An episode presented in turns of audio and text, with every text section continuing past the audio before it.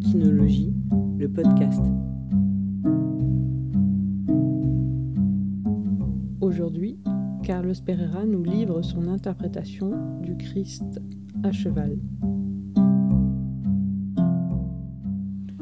Nous allons aujourd'hui traiter le thème du Christ à cheval de l'Apocalypse de Saint Jean j'ai eu l'occasion d'échanger avec euh, différents théologiens et prêtres catholiques pour savoir s'ils connaissaient euh, les interprétations du Christ à cheval de l'Apocalypse de Saint Jean.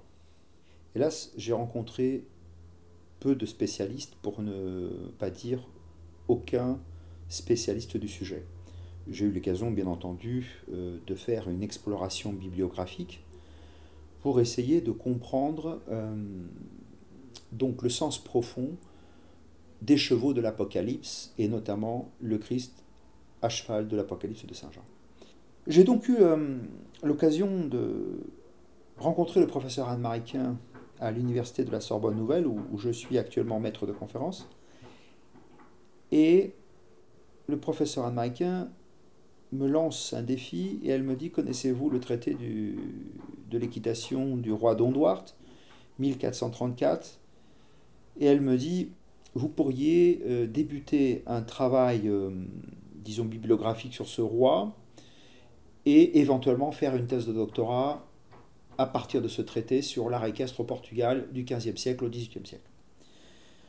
Bien entendu, euh, il s'agissait d'une opportunité extraordinaire on était en 1998 et j'accepte bien entendu ce travail laborieux puisque je ne maîtrisais pas le portugais médiéval et euh, il fallait à la fois se préparer au portugais contemporain et au portugais médiéval. J'avais les deux ouvrages de Juan Donduart, qui est le traité des équitations, Livre da de Bem Cavalgar toda Sela, Anne Mariquin me demande en fait euh, d'étudier ces deux traités que l'on traduira en français ensemble en 2016. Et actuellement, le professeur Anne Mariquin est en train de traduire Le Conseiller loyal, qui est le deuxième traité d'éducation du prince, réalisé par Don Duarte, et qui est complémentaire du premier traité d'équitation, mais que nous verrons un peu plus tard.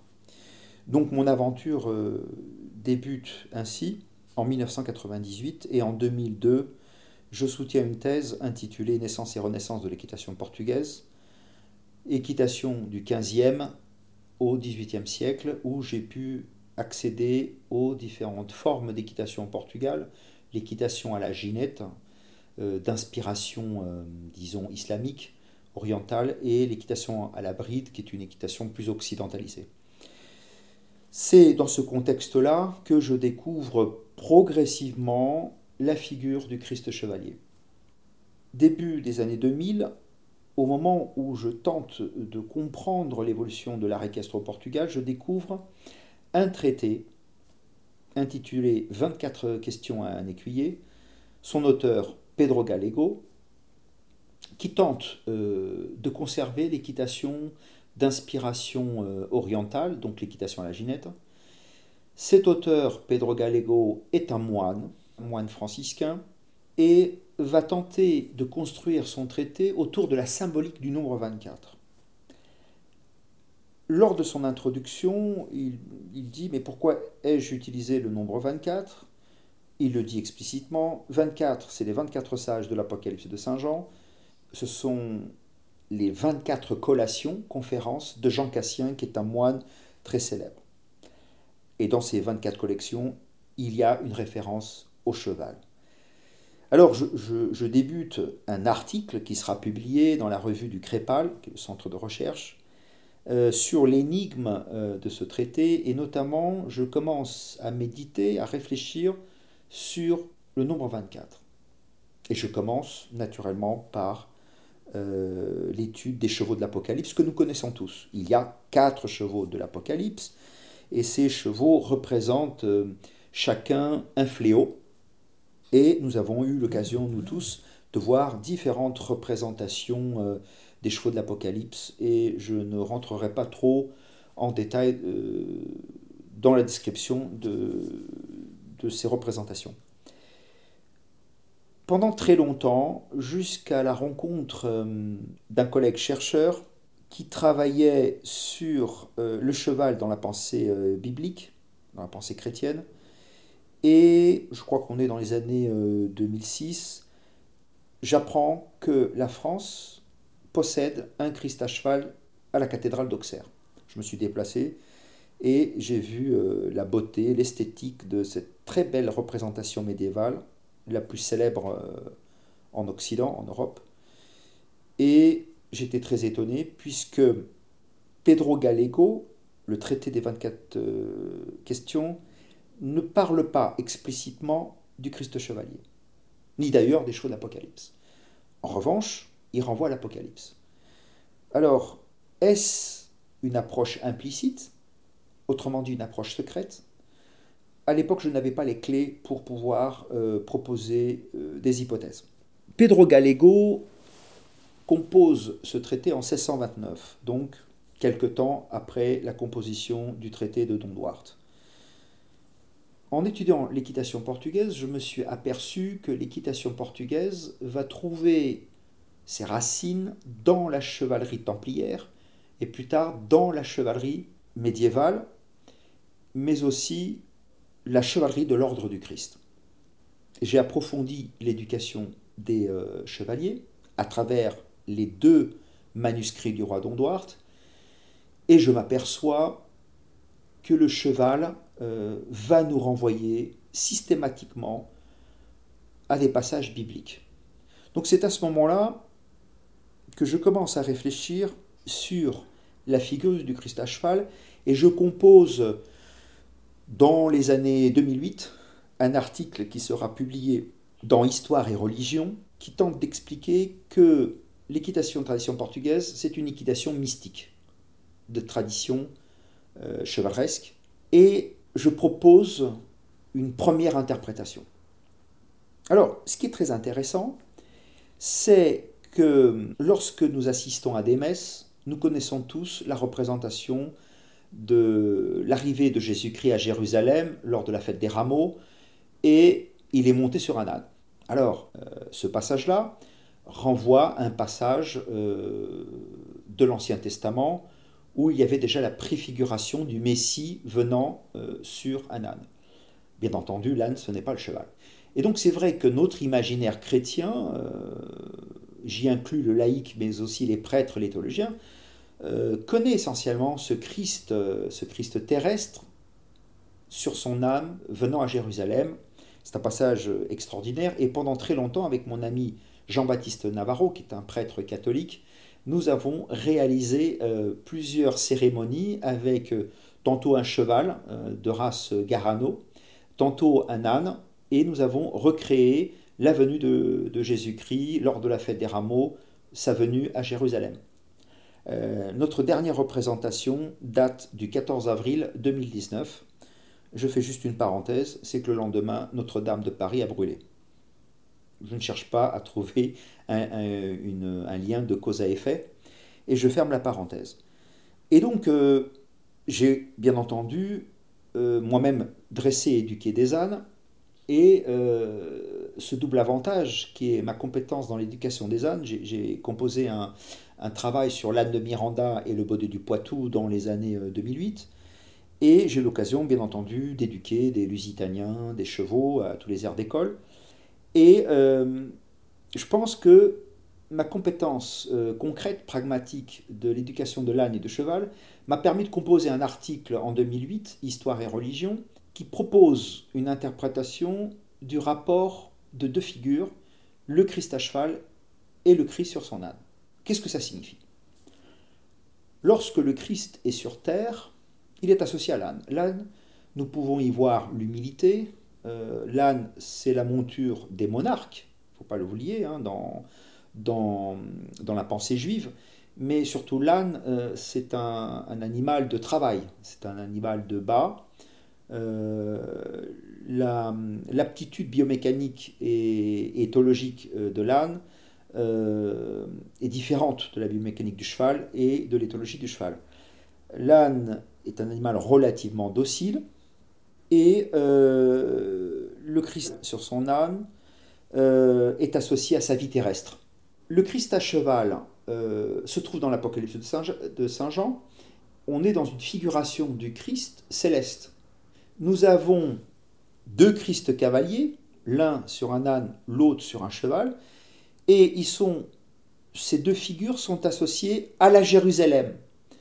Or, dans le premier cas, c'est la Jérusalem terrestre, et dans l'autre cas, c'est la Jérusalem céleste.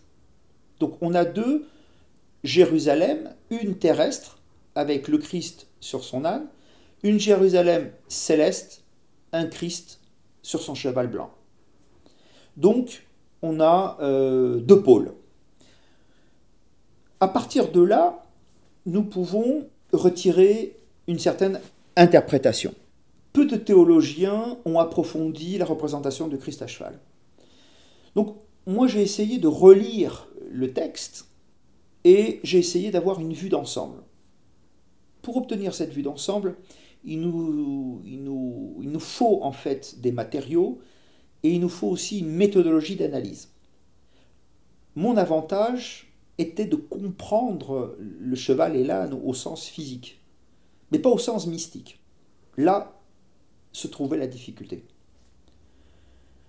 Je vais euh, vous lire le passage de l'Apocalypse où se trouve le Christ à cheval. Le Christ chevalier se trouve au chapitre 19 de l'Apocalypse, versets 11 à 21. Alors je vis le ciel ouvert. Et voici un cheval blanc. Celui qui le monte s'appelle fidèle et vrai. Il juge et fait la guerre avec justice. Ses yeux, une flamme ardente. Sur sa tête, plusieurs diadèmes, inscrits sur lui un nom qu'il est seul à connaître. Le manteau qui l'enveloppe est trempé de sang, et son nom, le Christ, le Verbe de Dieu. Les armées du ciel le suivaient sur des chevaux blancs, vêtus de lin d'une blancheur parfaite. De sa bouche sort une épée acérée, pour en frapper les païens, c'est lui qui les mènera avec un spectre de fer, c'est lui qui foule dans la cuve le vin de l'ardente colère de Dieu, le maître de tout, un nom est inscrit sur son manteau et sur sa cuisse, roi des rois et seigneur des seigneurs. Voilà le texte énigmatique. Et le Christ à cheval de la cathédrale d'Auxerre s'inspire de ce passage. Saint Augustin a tenté de donner une interprétation du Christ à cheval.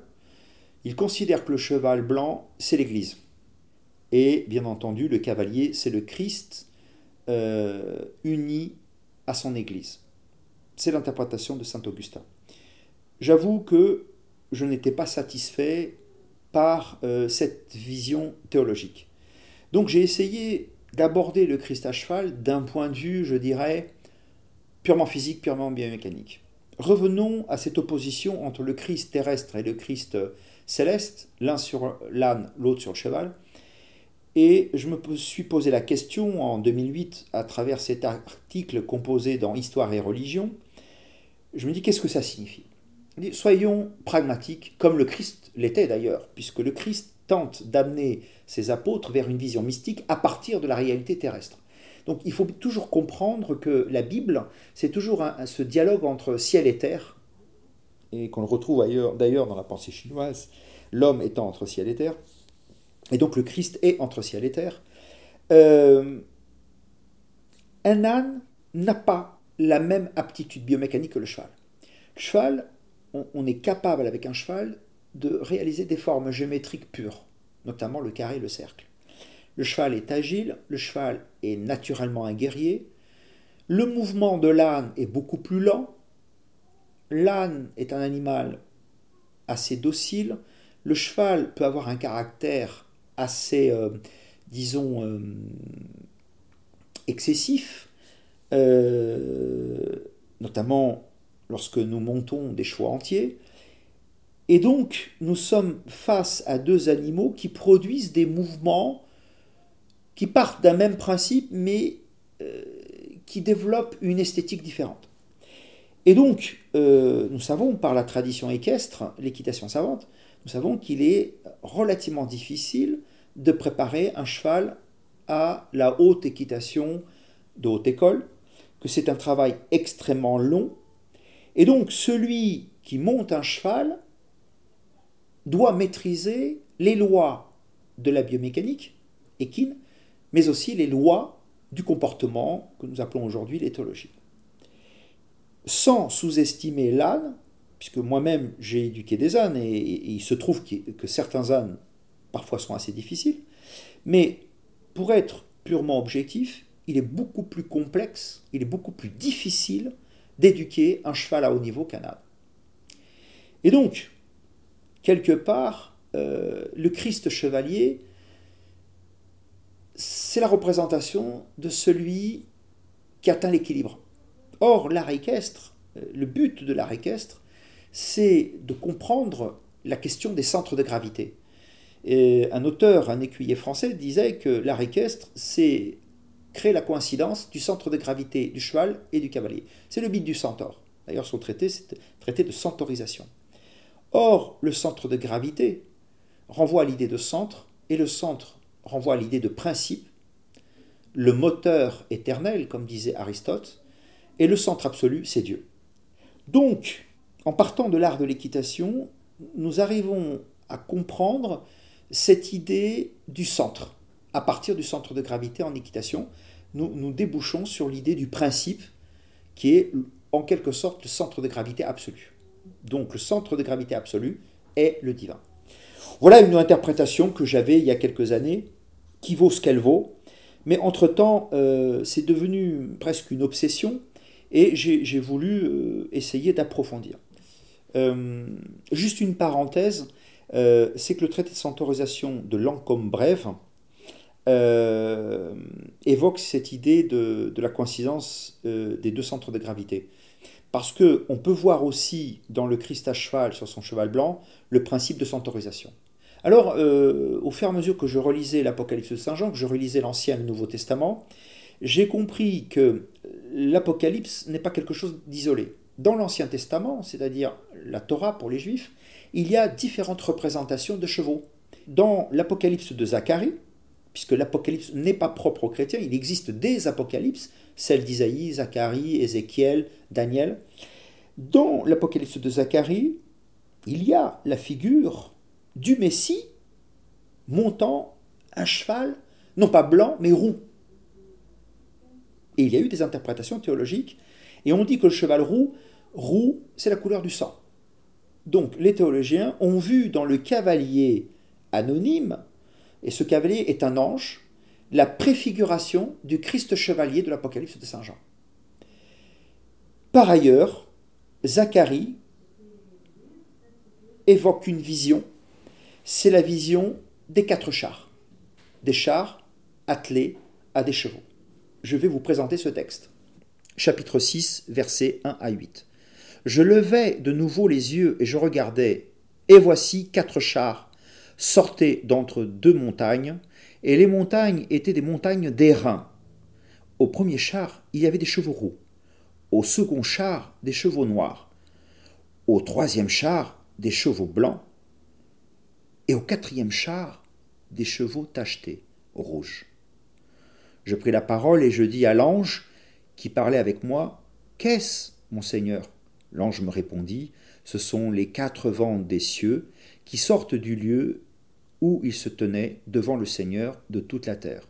Les chevaux noirs attelés à l'un des chars se dirigent vers le pays du septentrion, et les blancs vont après eux. Les tachetés se dirigent vers le pays du midi, les rouges sortent et demandent d'aller parcourir la terre. L'ange leur dit Allez, parcourez la terre. Et ils parcoururent la terre. Il m'appela, il me dit Vois ceux qui se dirigent vers le pays du septentrion font reposer ma colère sur le pays du septentrion. On est dans l'Apocalypse du livre de Zacharie, chapitre 6, versets 1 à 8. Lorsque nous comparons l'Apocalypse de Zacharie et l'Apocalypse de Saint Jean, l'Ancien Testament et le Nouveau Testament, il est étonnant de voir et de trouver l'analogie entre les quatre chars avec des chevaux de quatre couleurs et les quatre chevaux de l'Apocalypse, c'est-à-dire les chevaux euh, des fléaux, du chaos. Et on remarque que la couleur des chevaux de Zacharie est pratiquement identique à la couleur des chevaux de l'Apocalypse de Saint Jean. Chose curieuse, dans les deux textes, nous avons un personnage qui est le Messie, monté sur un cheval. Chez Zacharie, c'est le Messie sous la forme d'un ange monté sur un cheval roux. Roux, c'est la couleur du sang. Et puis nous retrouvons en fait le Christ chevalier avec son épée euh, qui sort de la bouche, montant cette fois sur un cheval blanc. Le blanc étant la couleur de la sagesse, c'est la couleur euh, de l'Immaculée Conception. On renvoie à la Sainte Vierge Marie. Dans les deux cas, nous avons 4 plus 1. Donc 4 plus 1, ça vaut 5. Et le nombre 5, c'est le nombre récurrent de toute forme d'apocalypse de l'Ancien et du Nouveau Testament. Donc voilà une clé d'interprétation qui est très intéressante autour des quatre chevaux, qu'on appelle aussi les chevaux de la colère de Dieu, et puis la divinité montant un cheval. Alors, dans l'Ancien Testament, dans la Torah juive, il y a des représentations du divin montant euh, le cheval. Mes études ont commencé dans un contexte lusitanien et portugais. Alors, nous savons que dans la tradition portugaise, qui débute euh, en 1139 avec la fondation du royaume de Portugal, le drapeau portugais, dès les débuts de la royauté, de la monarchie, est associé au nombre 5. Puisque Dom Afonso Henriques, en 1139, aura une vision des cinq plaies du Christ. Nous sommes face à la symbolique du nombre 5 lorsque nous associons les quatre chevaux de l'Apocalypse et le Christ sur son cheval. Du point de vue symbolique, nous savons que le nombre 4 peut être associé aux quatre points cardinaux. Mais que le nombre 4, c'est aussi une extension de la dualité. Le Christ cheval est le centre. Et le Christ chevalier réunit la dualité. C'est-à-dire que le Christ à cheval euh, crée l'unité des quatre chevaux qui représentent aussi les quatre points cardinaux. Donc, le cinquième cavalier est toujours un cavalier de l'unification. À partir de là, nous avons commencé à développer une réflexion beaucoup plus, disons, large et surtout une réflexion beaucoup plus linguistique. Puisque les pères de l'Église, euh, même si Saint Augustin est le, premier sémioticien euh, de l'ère chrétienne, euh, souvent le théologien, lorsqu'il tente d'analyser la représentation du Christ à cheval, il tente d'y voir une dimension essentiellement mystique, mais n'y voit pas aussi l'aspect symbolique traité par les outils modernes de la linguistique. Comment ai-je procédé? Revenons au début. Pedro Gallego, 1629, le roi d'Onduart, ce sont des représentants de la chevalerie portugaise. Ils nous expliquent comment les chevaliers étaient éduqués au Moyen Âge et puis plus tard à la Renaissance, mais surtout au Moyen Âge. Ils, ils ont une double formation, c'est-à-dire une formation très pragmatique, très concrète, l'art équestre est très concret, le maniement des arts, mais ils ont aussi une formation théologique et spirituelle. Et donc, euh, je me suis posé la question, quels sont les ouvrages bibliques, les ouvrages de référence des chevaliers? En étudiant l'histoire des Templiers au Portugal et plus tard la chevalerie de l'Ordre du Christ, à travers des, auteurs comme Fernando Pessoa et Antonio Quadros, euh, je me suis aperçu que les deux ouvrages de référence sont l'Évangile de Saint Jean, au commencement était le Verbe, et l'Apocalypse de Saint Jean. Et donc un chevalier méditait ces deux textes complémentaires, et nous verrons en quoi ils sont complémentaires. En explorant du point de vue linguistique ces deux textes, et en tentant de comprendre euh, la symbolique du Christ à cheval, je me suis aperçu que la chevalerie finalement adoptait une dialectique, que j'appelle la dialectique de la double sphère, et la dialectique de la duosphère implique l'usage de deux niveaux du langage. Le langage dit analogique, ce qu'on appelle tout simplement le langage métaphorique, et le Christ à cheval, c'est une métaphore. c'est une vision aussi poétique, mystique, mais que l'équitation elle-même exige un langage logique, c'est-à-dire le langage de la main, le langage de la parole pragmatique. L'Apocalypse de Saint Jean doit être, euh, si vous voulez, approché par une dialectique du logique et de l'analogique. À partir de là, j'ai commencé à avoir en fait les clés d'interprétation. Je rappelle que la chance que j'ai et que j'ai eue, euh, c'est de pouvoir monter des chevaux. Personnellement, je pense que nous ne pouvons pas percer euh, le mystère des chevaleries templières et chevaleries de l'ordre du Christ. Nous ne pouvons pas comprendre pleinement le langage analogique, qui est toujours un langage entre ciel et terre. Nous ne pouvons pas comprendre le Christ chevalier euh, de l'Apocalypse et l'ange à cheval de Zacharie sans savoir d'abord concrètement qu'est-ce que c'est un cheval.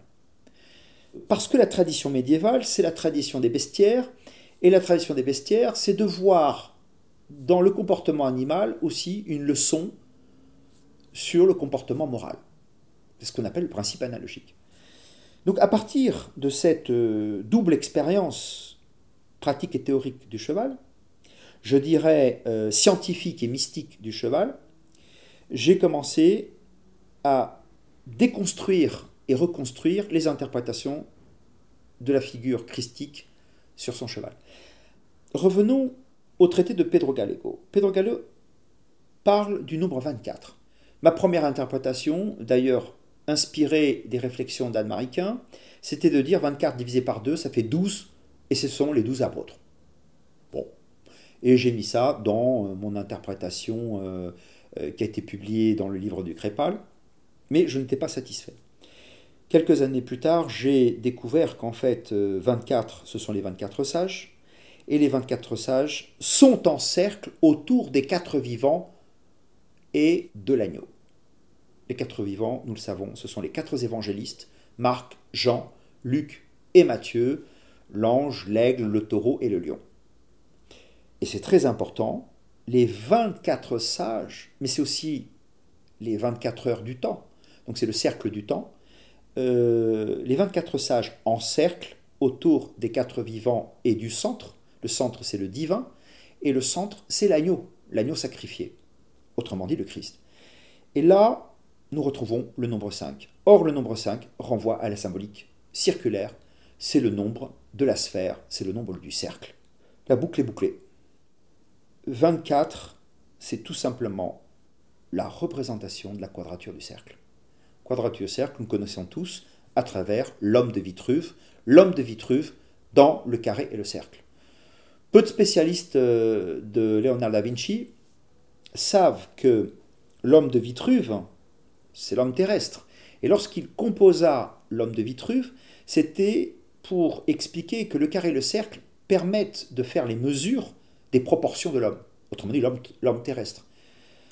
Aujourd'hui, il y a une polémique autour d'un tableau qui a été vendu a priori au prince d'Arabie Saoudite, c'est le Christ Sauveur, Salvatore Mundi, attribué à Léonard de Vinci ou à un élève de Léonard de Vinci, qui représente le Christ avec la sphère de cristal, et dans cette sphère de cristal, avec une loupe, nous voyons trois points je donnerai le sens profond des trois points sur la, sphère de cristal. Et donc là, nous avons l'homme terrestre de la quadrature du cercle de Léonard de Vinci et l'homme divinisé, autrement dit le Verbe de Dieu, le Christ. Donc quelque part, nous faisons le parallèle entre le Christ sur son cheval, le Christ avec son âne. Son âne. Et donc, retrouvons toujours cette dialectique ciel et terre. À partir de là, de ces explorations qui semblent très larges, mais qui au fond renvoient à une cohérence. Je poursuis ma quête du nombre 24 et je découvre euh, une spécialiste euh, au CNRS qui donne l'interprétation du fameux traité des 24 philosophes. un traité que Léonard de Vinci connaissait, bien entendu, mais que d'autres auteurs jusqu'à Pascal connaissaient. Et ce traité des 24 philosophes nous renvoie naturellement aux 24 sages de l'Apocalypse, et pourquoi 24 philosophes? On dit que c'est un traité attribué à Aristote, d'autres euh, pensent que hum, c'est un traité euh, euh, très en usage à l'époque médiévale chez les grands théologiens, notamment Alain de, Alain de Lille. On va le retrouver chez Raymond de Lille. On va le retrouver chez Nicolas de Cuse. Et le traité des 24 philosophes, c'est tout simplement le traité des 24 définitions de Dieu. Et la plus célèbre euh, sentence des 24 philosophes, c'est Dieu est une sphère illimitée dont le point est partout, la circonférence nulle part. Pascal le reprendra dans ses pensées. Une fois de plus, le nombre 24, c'est le nombre de la sphère. L'équitation est sphérique, puisque le dressage des chevaux est un dressage géométrique, par le carré et le cercle, par la quadrature du cercle. Mon ami euh, Laurent Laforgue euh, a fait une parenthèse en me disant que la quadrature du cercle euh, a été définie en mathématiques et qu'il est impossible d'avoir un carré dont l'air est équivalent à l'air d'un cercle. Je suis entièrement d'accord, mais c'est une vision de sphère terrestre. La quadrature du cercle, c'est-à-dire le carré dans le cercle, sur le plan métaphysique, ça signifie tout simplement la coïncidence des opposés, et qui sera pleinement explicité dans le traité de Nicolas de Cuse, La docte ignorance. Autrement dit, notre civilisation actuelle et notre académie euh, universitaire a complètement perdu le sens de la dialectique de la double sphère, qui est présente et omniprésente chez les pères de l'Église, mais aussi présente et omniprésente chez Platon, Aristote, Parménide. Autrement dit, cette histoire du Christ à cheval nous renvoie sur des pistes, mais qui finalement euh, gardent toute leur cohérence. Le Christ à cheval nous renvoie à l'usage du langage analogique, la métaphore, et le langage logique. Notre monde contemporain occidental a oublié que l'éducation première chez les pères de l'Église et chez les Grecs, c'était de ne jamais séparer langage analogique et langage logique. À partir du moment où l'Occident, à partir de la Révolution française, scinde, crée une tension, un conflit qui sera matérialisé par la séparation de l'Église et de l'État, sépare langage logique et analogique, science et mystique, foi et raison, comme dira Jean-Paul II, euh, lorsque la dialectique disparaît, à ce moment-là, nous perdons les clés d'interprétation, non seulement du Christ à cheval de l'Apocalypse nous perdons les clés d'interprétation de l'Ancien et du Nouveau Testament, nous perdons les clés d'interprétation, tout simplement, euh, de l'histoire de la pensée en Occident. Donc le Christ à cheval est une clé primordiale pour revenir à une éducation cohérente. Comme je l'ai montré, le Christ à cheval, pour le comprendre, il faut comprendre ce qu'est un cheval physiquement. Que représente le Christ sur son cheval blanc euh, avec une épée qui sort de la bouche? Alors il faut savoir que l'épée qui sort de la bouche du Christ chevalier, c'est tout simplement la parole, c'est le Verbe. Jésus-Christ, dans l'évangile de Saint Jean, c'est le Verbe.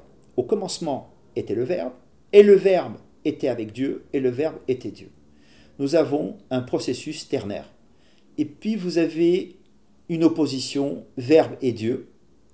Le Verbe, c'est Jésus-Christ, incarné, Dieu le Père, le Père et le Fils, unis par le troisième élément, le Saint-Esprit. Donc ça, c'est le prologue de Saint Jean. Et là, nous comprenons de manière beaucoup plus subtile le Christ à cheval avec son épée qui sort de la bouche. Bouche, c'est l'espace de la parole.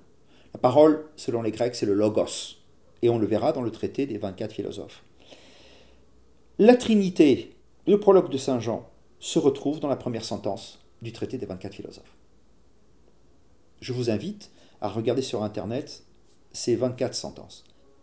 Lorsque nous avons ces données, nous pouvons donner une interprétation beaucoup plus large que représente le Christ à cheval. Et là, il faut interroger un jésuite extraordinaire, Marcel Jousse, anthropologie du geste. Et pourquoi le geste? Mais parce que monter à cheval, c'est la maîtrise du geste. Et je pense au grand maître écuyer Nuno Oliveira. J'ai composé il y a quelques mois un article qui s'appelle euh, Beau geste Euclide et Gentil les chevaux du Quint Empire, qui a été publié dans une revue d'histoire.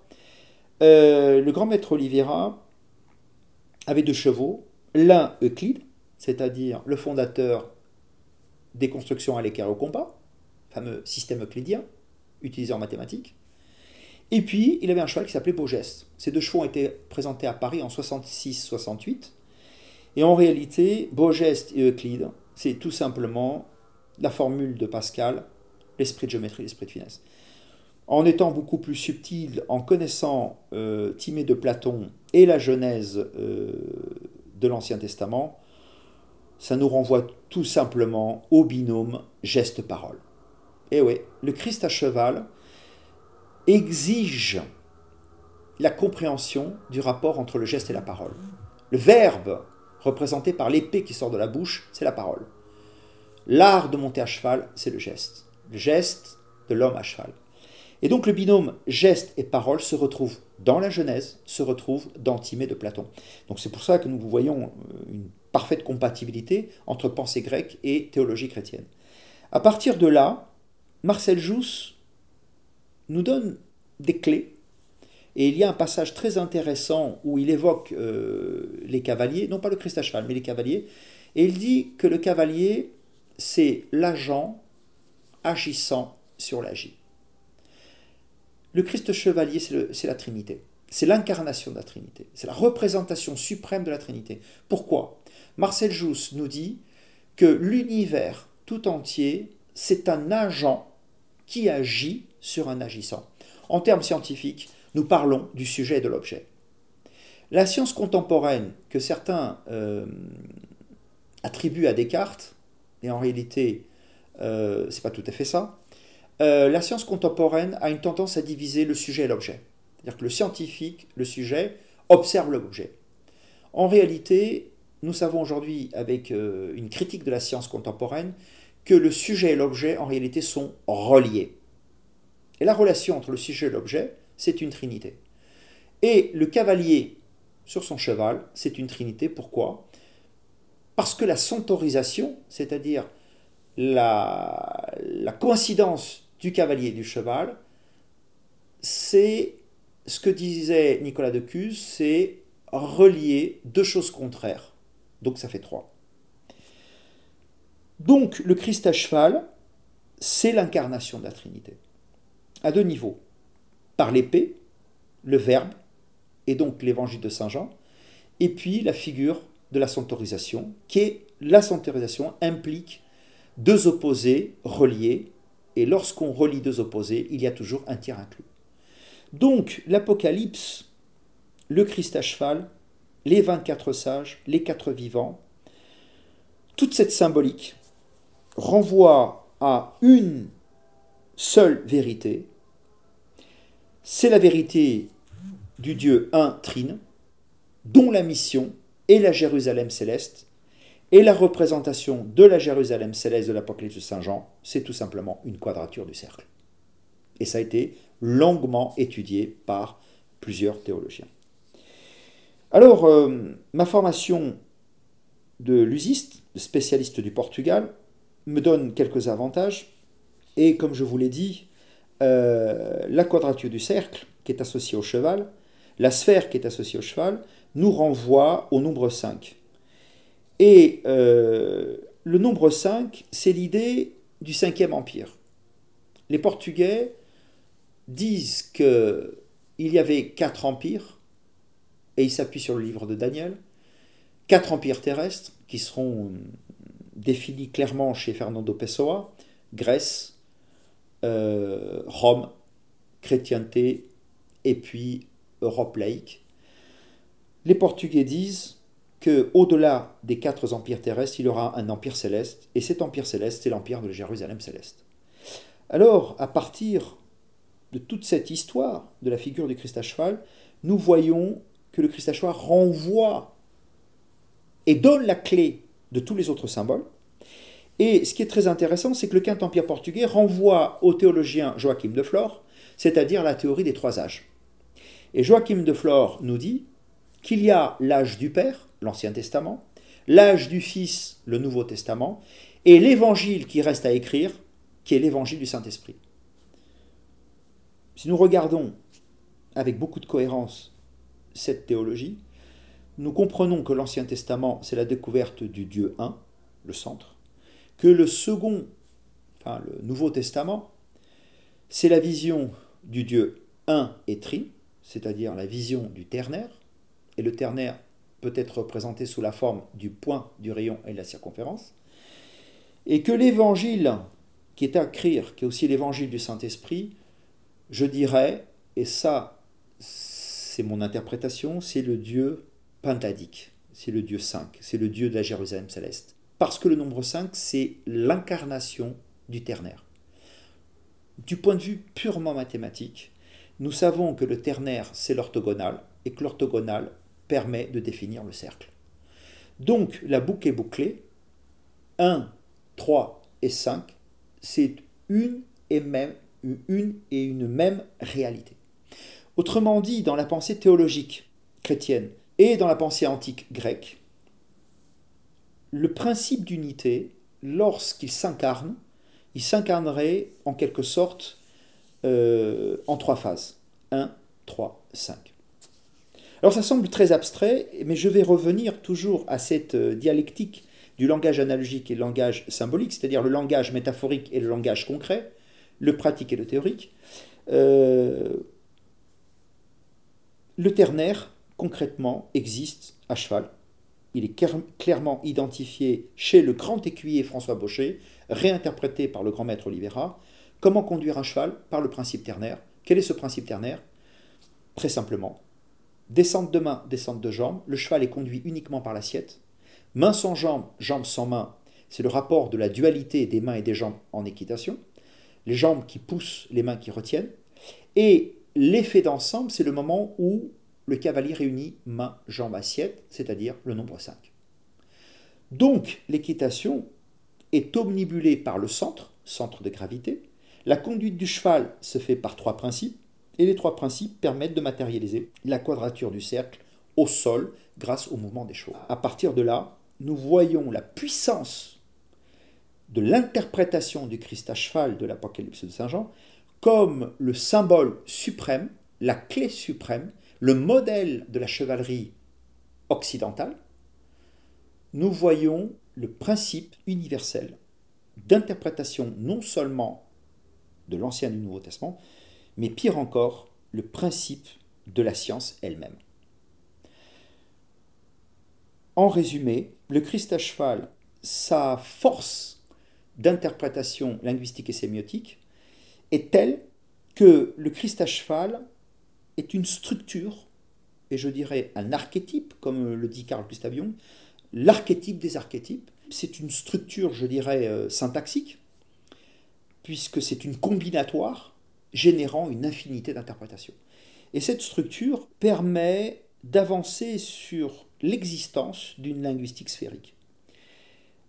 La linguistique sphérique, c'est quoi? C'est le fait que le langage logique et analogique obéirait à une syntaxe ternaire, c'est-à-dire une combinatoire ternaire, générant une infinité euh, de sens. Euh, ma position, grâce à cette étude, euh, disons, très engagée du Christ à cheval, m'a amené aussi à ramener deux autres formes de langage, langage humain et langage non humain. Et donc j'arrive à une quadrature qui est le langage logique et analogique, langage humain et non humain. Ces quatre formes de langage obéissent à un même et seul principe, le principe triphasique, qui est magistralement exposé dans l'anthropologie du geste de Marcel Jousse. Il y a quelques mois, j'ai découvert le grand sémioticien Charles Sanders Peirce, qui parle euh, du principe ternaire comme principe de la linguistique, et il dit que le langage a toujours un, principe de préméité, un principe de secondéité, un principe de tercéité. Qu'est-ce que ça veut dire? C'est que le langage et toute chose, euh, disons sur le plan logique et analogique, exige un point de départ, un point d'arrivée et la relation entre le point de départ et l'arrivée. Comprendre le langage, c'est comprendre que nous ne pouvons pas dissocier le centre de son reflet. C'est ce que dira dans la Genèse Dieu, l'homme fait à l'image de Dieu. C'est-à-dire que le je n'existe que par le tu, Dieu existerait par sa création, et que tout l'univers, c'est la dialectique du je et du tout, et qu'entre le je et le tu, il y a la relation. D'une manière abstraite, le Christ à cheval, c'est le principe de la ternarité, je dirais, linguistique, si on reste sur un plan scientifique. Euh, sur un plan théologique, le Christ à cheval, c'est le mystère de l'incarnation de la Sainte Trinité.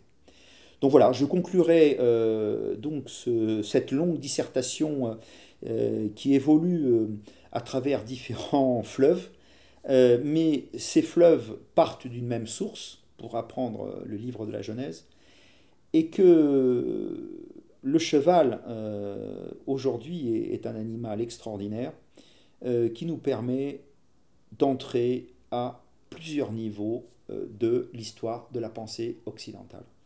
Voilà, euh, en conclusion, euh, cette modeste interprétation, et comme je le dis, c'est une interprétation personnelle, mais qui est une interprétation qui a été construite à partir d'un travail, disons, pluridisciplinaire sur le cheval au Portugal et le cheval en Occident.